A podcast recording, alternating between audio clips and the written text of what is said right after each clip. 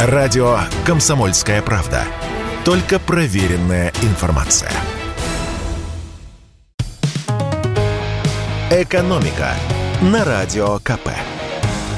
Здравствуйте, дорогие радиослушатели! В эфире наш ежедневный обзор самых важных экономических новостей. И сегодня у нас действительно хорошая новость, хоть и говорим мы о российской экономике. Хотите верьте, хотите проверьте, но в июне в России снизились цены. Чуть-чуть, всего на 35% по сравнению с маем, но ведь снизились же. В этом нас уверяет Росстат, который подвел итоги первого летнего месяца. А при этом продукты, по данным ведомства, так вообще подешевели больше, чем на процент. Такого не было почти два года. В последний раз дефляцию, это когда цены не растут, а снижаются, в России фиксировали в сентябре 2020 года. Вот главные причины июньской дефляции. Первое. Курс рубля. Курс нашей валюты сейчас не настоящий, скажем так. Центробанк ввел серьезные валютные ограничения. А, переводы за рубеж ограничены, как и возможность покупки наличных долларов и евро. Также запрещено снимать со своих счетов больше 10 тысяч долларов. И тем самым Центробанк обрушил спрос на доллары и евро и поднял котировки рубля. Сейчас правительство ломает голову, как бы хоть немного снизить этот курс. Однако факт налицо. Импортные товары действительно дешевеют. По данным Росстата, за июнь цена, например, бананов бананов упала на 11%. Вторая причина снижения цен – это созревающий урожай. Помидоры, огурцы, черешню, да и ту же клубнику в начале лета собирают уже не только в Турции и Азербайджане, но и у нас. Оттого и цены снижаются. А вот чемпионом июня по падению цен стала капуста – минус 31,5%. Созревать она начинает тоже в начале лета. Впрочем, правильнее было назвать бы все это не падением цен, а шагом назад, после двух-трех скачков вперед, потому что та же капуста за прошлый год подорожала почти в два с половиной раза. После такого снижение цены на треть – это так себе достижение. Еще одна причина дефляции, хоть и медленно, но все-таки поехал в страну импорт – в начале весны импорт просто встал. Из-за этого возникал дефицит некоторых товаров и цены на них росли. Но постепенно первый шок остался позади, и российские импортеры лесами, лугами, болотами повезли в страну мобильники, ягоды, запчасти к машинам и многое другое. Дефицита стало поменьше, и цены на некоторые товары пошли вниз. И четвертая причина снижения цен уже менее позитивная. Ее можно выразить известной фразой «денег нет».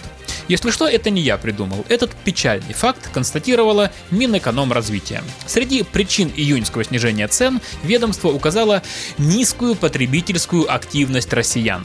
Перевожу на гражданский язык. Денег у людей мало, товаров и услуг они приобретают меньше, и продавцы вынуждены снижать цены, чтобы у них купили хоть что-нибудь.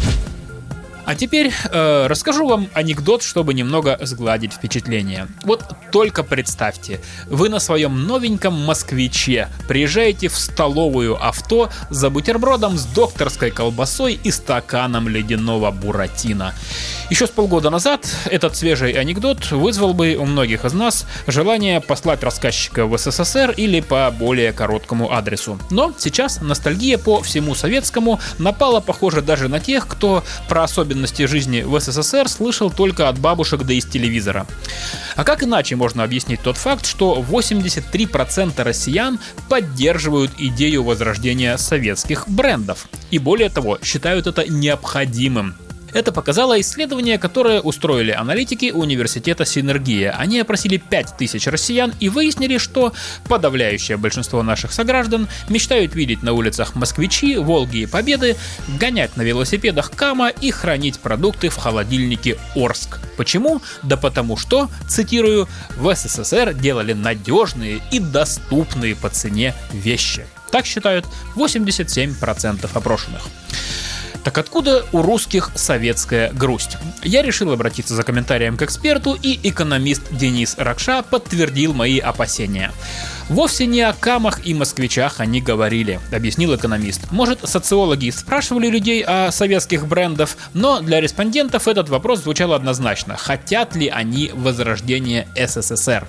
При этом эксперт уточняет, что речь идет не о настоящем Советском Союзе, а об условном, о том образе страны, который каждый нарисовал для себя сам. Потому что многие из тех, кто застал СССР, уже и не помнят советскую жизнь. Прошло слишком много лет, и в памяти те времена уже идеализировались. Просто людям хочется туда, где все были молодыми, жили в Великой Империи, которую боялись враги. Хотя, конечно, лет 40 назад они точно так же ругали советские бренды и мечтали о телевизоре Panasonic или джинсах Levi's. Что касается более молодых людей, то они тоже руководствуются такими же мифами о жизни в СССР, которые где-то услышали. Касается это и брендов, ведь у многих из нас на даче есть советский холодильник или пылесос, который работает уже лет 40. «Экономика» на Радио КП.